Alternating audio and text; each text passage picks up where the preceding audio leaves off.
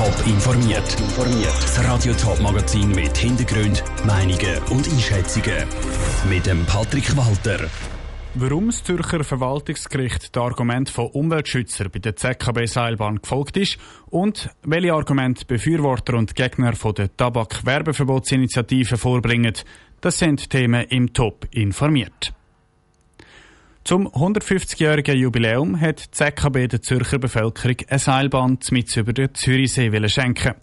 Aber die Idee ist schnell auf ziemlich viel Gegenwind gestoßen. Verschiedene Verbände und auch Leute aus der Bevölkerung haben sich zu Wort gemeldet und sich gegen das Projekt gewehrt. Zuerst hat das Bauernkursgericht der ZKB eine Absage erteilt und jetzt auch das Zürcher Verwaltungsgericht. Schauen gut, warum hat es denn Widerstand gegen die Seilbahn gegeben? Die Bahn die wäre vom Mütengei aufs Zürichhorn gegangen, quer über den See rein. Und am Anfang und Ende hat es jeweils eine grosse Bahnstation gegeben. Das hat die Stadtbild gestört, haben verschiedene Umweltschutzorganisationen argumentiert.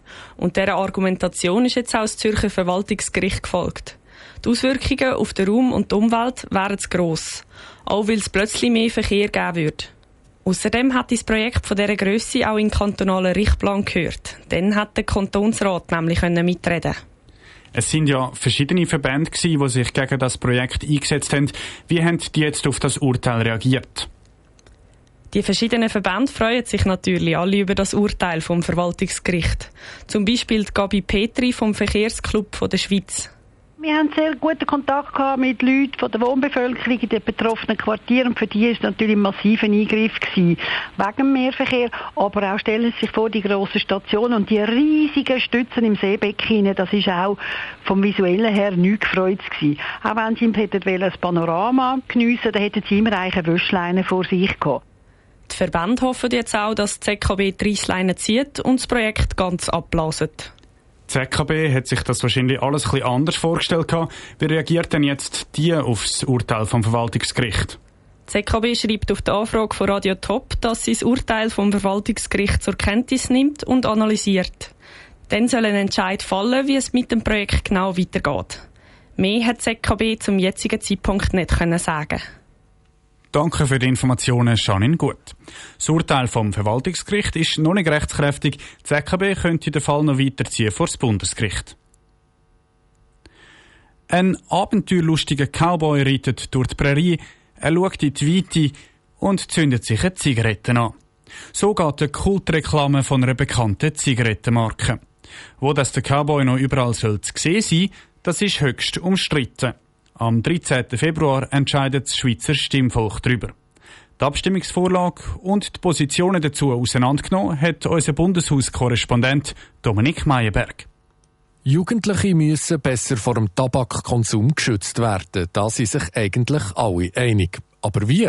Für den Bundesrat ist klar, die Forderungen der Volksinitiative Ja zum Schutz der Kinder und Jugendlichen vor Tabakwerbung gehen zu weit. Der Gesundheitsminister Alain Berset die Initiative wäre wirklich ein konsequenter Verbot von der Werbung, die die äh, Jungen sehen können. Und äh, es ist schon äh, eine ziemlich große Einmischung in der Wirtschaftsfreiheit, auch Werbung und auch für, für alle die Unternehmungen, die in diesem Bereich arbeiten. Für den Bundesrat und das Parlament bietet das neue Tabakproduktegesetz genug Jugendschutz. Mit dem Gesetz wird die Tabakwerbung künftig nicht nur im Fernsehen und im Radio verboten, sondern auch in Kinos und auf Plakat. Das ist kein Jugendschutz, sondern eine Alibi-Übung, ist Andrea Trummer vom Initiativkomitee überzeugt. Weil Werbung wird genau dort weiterhin möglich sein, wo sie Kinder am besten erreicht. Das heißt in Gratiszeitungen, an Kiosken, Sponsoring für Festival, im Internet, das heißt auf allen sozialen Medien. Und genau dort müsse Tabakwerbung zwingend auch verboten sein, findet Andrea Trummer. Schließlich ging es darum, Kinder und Jugendliche vor den giftigen und süchtig machenden Tabakprodukten zu schützen.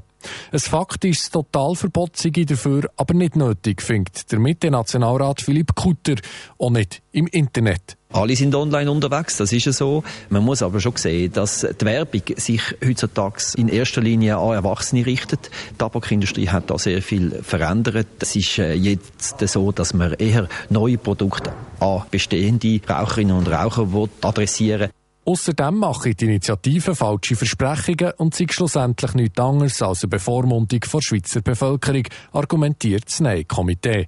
Der Philipp Luchsinger vom Ja-Komitee kontert. Das ist eine Einschränkung, die auf die Jugendlichen geht. Es hat nichts zu tun mit der persönlichen Freiheit der Erwachsenen. Es hat nichts zu tun mit, was ein Erwachsener darf rauchen, essen, trinken. Die persönliche Freiheit der Erwachsenen wird nicht tangiert. Wo darf künftig noch Tabakwerbung gemacht werden? Das Schweizer Stimmvolk entscheidet am 13. Februar. Der Beitrag von Dominik Meyerberg. Am 13. Februar stehen noch drei weitere nationale Abstimmungen auf dem Programm. Die Abschaffung der Stempelsteuer, das Mediengesetz und die Tierversuchsverbotsinitiative.